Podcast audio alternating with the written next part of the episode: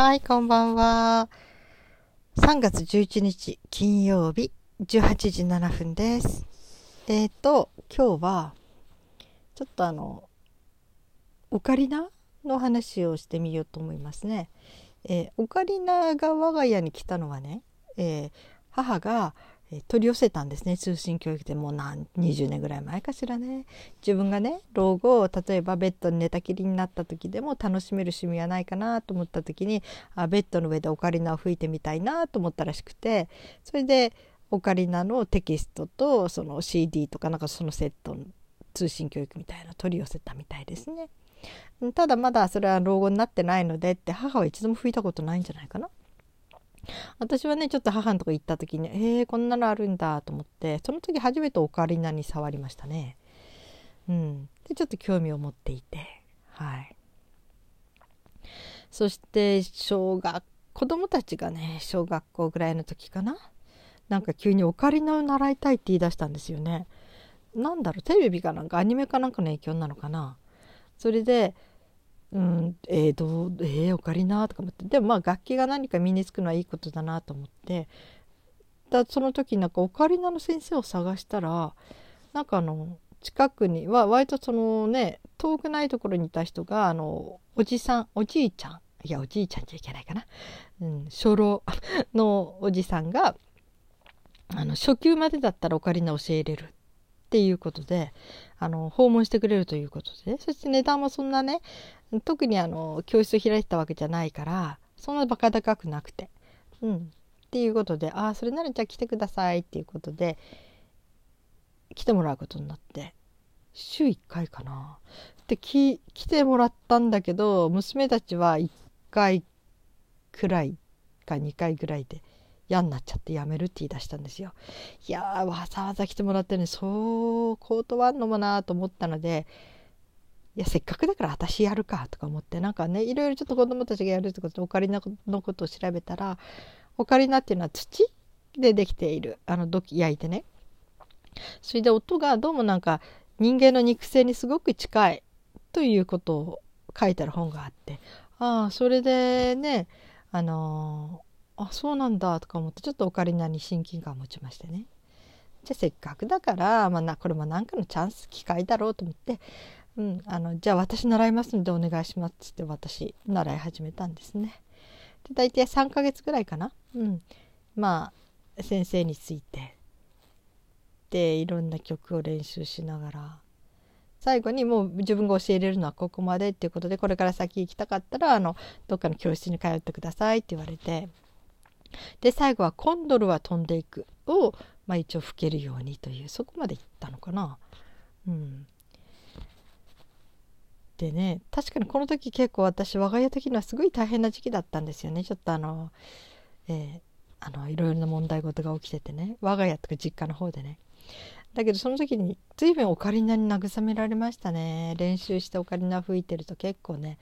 安らげたっていうかな。頭空っぽにできて。それで結構練習できたんじゃないかな。そのストレスから逃げ逃げるために、うん、オカリナ吹いてましたね。うん。そしてなんかオカリナにもいろいろな種類があるっていうね。なんかピッコロっていう小さめなオカリナはちょっと音がすごく高く澄んだ音が出て。それからちょっと大声じゃないけどちょっとこうあの大きなオカリナふっくらとしたね。それはあのすごい柔らかい音がするんですね。うん、それでねなんかなんとなくあのいろいろちょっと買っちゃってピッコロと普通の母の持ってたオカリナとそれからちょっと大きめのオカリナ。うん、そしてあと友人があの中国の人がね、うん、中国からそういえば中国のオカリナのちょっと面白いなるって見せてくれてなんかすごく面白い形もなんていうかな。なんかとっても不思議な形してるんですよね。コロンとして貝貝殻。いや違うな。あのこの卵みたいな形、うん、でそこにちょっと穴が開いて。そのその穴も全部でいくつ開いてるかな。前が4つで後ろが1個ぐらいな。本当に少しの穴なんですね。うん、それでそれでもねそのあのね穴を塞ぎながら一応ドレミファソラシドが出るんですね。それもとっても楽しくてね、うん、あこれもいいなと思って。それで多い時はその4つのオカリナ持ってましたかね。うん、なんかつい最近それ1個割っちゃいました。割れちゃってあのがっかりしましたけどね。うん。でね本当に、えー、その柔らかい音はねすごいねこうボワーンボワーンっていうかねなんかすごい柔らかい音でねとってもいいですね。ただあの一軒家ならいいんですけどアパートマンションみたいなとこでは練習に気を使いますね。うんちょっとオカリナみたいにこう音がはっきり出るようなものはねちょっと気を使っちゃいましたね、うん、まあねあの真夏でもね窓を開けてあの学校でやるなんだ？えー、えー、なんだっけ？クラリネットじゃないしあの、えー、ド忘れ出てこないあのね笛のような、うん、うん、あれ。あれは結構あちこちで聞こえますよね練習してる音がね。うん、で私、うん、まあまあ一応夏やなんか窓閉め切ってやるんだけどやってましたけどね、うん、まああれはどこでも持っていけるけどいつか山ん中とか持ってってそこで一人で吹いてこようかななんて思ったけどなかなかその機会がないまま、うん、その先生とお別れしてからってかなもう卒業してからなんかねあまり機会吹く機会がやっぱりなくなっちゃいましてね。やっぱりその音が気になるっていうのはありますね。よくねあの防音装置を家の中に作る方法っていうのを調べたりしてね。うん。確かにあの楽器演奏する人とか歌で思いっきり思うちで歌いたい人とかなんかそのね作りわリフォームするわけにいかない人を家の中でこう組み立ててちょっとちっちゃい本当に小さな半畳ぐらいの半畳もないかなボックスみたいなものを作ってそこで音を出すっていうのも書いてましたね。それはまあ、うん、売ってるんでしょうねそれなりの値段でね。うんそれから本当に防音設備をしっかりとして作るって言ってたよくピアノの先生の家とかね。なんかそういうの聞いてそんな必要あんのかなと思ったけど実際に楽器をね鳴らす立場になるといやー本当にいるわとか思って安心してできないもんねって感じで、うん、そういえばね弟たちが小学中学校ぐらいの時にロックバンドをやってて確かにうるさいんです。きっとね。だけどちょうど私たちの住んでた学校校舎でその屋根裏があってそこでみんな伴奏して練習してたんだけど真夜中にねやったらしくてねパクトカーがドドって止まってな隣の人が通報したらしいですね。うるさくて寝れんっつって、まあ、そりゃそうですよね、うん、まあとんでもないことをしでかしましたね。真夜中にやっちゃいけませんね。エレキのねロックバンドの練習をね、うん、まあねその音っていうのがねなかなかね大変なもんでねはい楽器ね。うん。でもねこのオカリナっていう本当にあのプロの演奏する服音いいですね。なんか本当にこううっとりとしてこうなんかうん。鳥の声なんか自然の中にいるような気がしてね。宗次郎さんって人だったかな？その演奏するしたその人のなんか教材だったんですね。なんかいろんな曲が入っていてね。うん、オカリナいいですね。本当にね、あの防音設備さえあればね、気楽にね、オカリナ吹きたいんですけどね。うん、楽器っていいですよね。なんかその間時間忘れられてね。ただ、えー、そこまではいかないなと思ったのは、私、高校の時にちょっとあの自宅で歌を習ってたことがあるんですね。その時歌を習った時の先生があのうちの学校で手伝あの保育の先生をしていた人で一応日本うんと和風クラシックみたいな作曲もするのとあとまあ大学やなんかで、えー、音楽理論みたいなの教えてたんでしょうかね。でその人に歌とピアノを習ったピアノは習わなかったかな歌だけだったかな。歌だけかな習ってた時にいつかすっごいなんかもう、えー、興奮して話ししだしたんですよ。どうしたのかなと思ったら今日はなんか特別の楽器に触ったって言うんですね。それですっごく嬉しくて自分はあの世界中の楽器を制覇してやるんだって言ってました。私それを聞いた時にああ私となんか人種が違うってとっさに思っちゃいましたね。私そこまで楽器に対して、えー、熱意を持てないって思って、うん、なんか遠い人を見る目になりましたね。宇宙人見てるような気がしました、うん、ね世界中の楽器を制覇したいなんてすごいこと言いますよね。でもその人は本気だったんでしょうね。うん、まあねでも楽器っていうとまあいろんな文化でいろんな楽器がありますよね。打楽器にしても弦楽器にしてもね。本当にねあるところはねなんか本当にもう自然の素材をそれを使って音を出したりとかしてたかもしれないしね昔はね。うん。音で憧れたのはあれですね。一番初めにちっちゃい時に憧れたのが日本のお琴。お琴近所で鳴らしてる人がいてね。ポロンポロンポロンって桜桜みたいな。なんか柔らかい音がね窓から聞こえてきてね。うん。なんかいいなーって思って。それでお琴は一応習ったんですよちょっとねで免許免許いや初級初許しという6段を引くとこまで行ったんですね。でその後はまたちょっとねあのー、離れたんですけど。そうですね。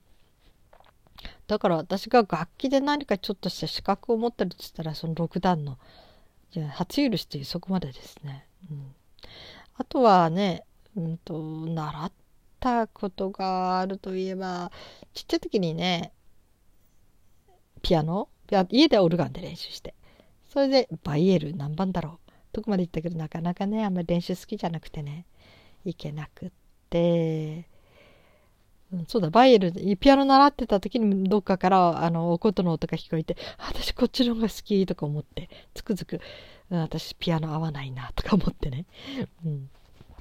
いたことありますね。まあ、聞く分にはね、あの、リチャード・グレイ・ダイヤモンだっけ？名前忘れたけど、ああいう人たちの演奏を聞くのは好きなんですけどね。まあ、それで、うん、そして次にね、憧れたのがね、ハープなんですよ。ハープは昔からね、なんか家のね、なんか大きなところに大きな、もうものすごい大きなハープを弾いて、腰掛けて座ってる女性とかね、なんかそういう、どこで見たんでしょうね、そういうのね。映画で見たのかしらなんかそれともテレビ番組で見たのかなんかねすっごい憧れてねあの音幻想的でいいなと思っててでその時にうちの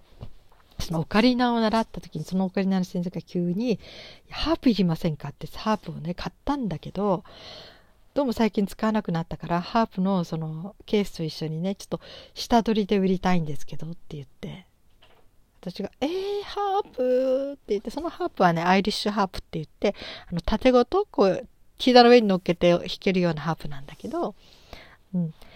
えー、それも次女がそれをやりたがってねああハープの音もいいよなとか思って。でそれはじゃあその下取りで買わせてもらって。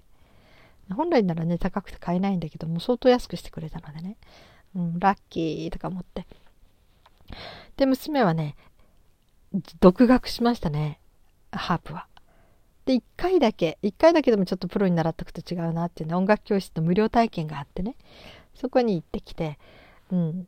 ヤマハかな、うん、それでそこで先生に本当に一回習ってきて、うん、やっぱり一回習うとね基礎の大事なところを教えてもらえるからね。で、うん、また帰ってから自分でとにかく練習してましたね。独学でね。本取り寄せて、うん、いや本当にハープの音はうるさくないんですよ。もうどうぞどうぞ一日中鳴らしててっていう感じで鳴らしていてくれて嬉しいみたいなハープの音は好きですね。だけどね一つだけ困ったことがあってその時にオカメインコを飼ってたんですね。そしたらオカメインコがそのハープの音調律とかなんかちょっと音が変だとね思いっきり首を振ってブルブルブルブルってするんですよね。結構娘それ気にしてね、うん、やっぱり鳥って敏感なんですね。だからその不協和音っていうかなんかこうちゃんとした音じゃない音って嫌なんでしょうね。目の前で思いっきり首振られるので結構しょげてましたね、うん。そんなんでね。まあ今はねハープ去年手放したかな。うん。だけどあのー、ゲーム全部張り替えるゲームよろしたりね、まあ、ゲハープってね調律が大変みたいです。もうハープの奏者の人はもう一生の半分は調律してるとか何かで書いてたことあるぐらい。本当に弦の音を合わせるのが大変でね、うん、私もねハープはねちょっとやったんだけど肩こるんですねあれね。まあ、そんな大して弾けないんですよ。本当に蝶々蝶々くらいなね、うん、それぐらいの人ことしか弾けないけど見よう見まれでね。でもねやっぱり音が綺麗だから何度も無視中になって1時間も弾いてるともう肩がガチンガチンになっちゃいますね。ハープは肩こります。うん本当に。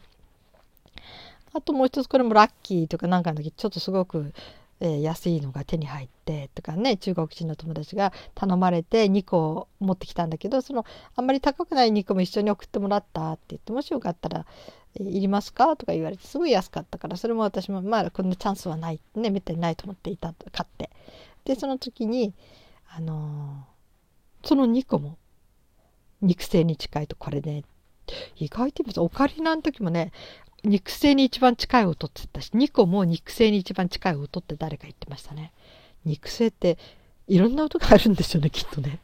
うん、でそのね2個の音も好きでチェンミンさんという人も私は好きでしたね。それで DVD とそれは本当に全く独学しようと思って。でそれもちょっとやってましたね。うん。結構ねあれ最初ぐらいなら誰でも初めすぐ弾けてまあ音も出すまでちょっと時間かかるけど娘がちょこっとね里帰りした時に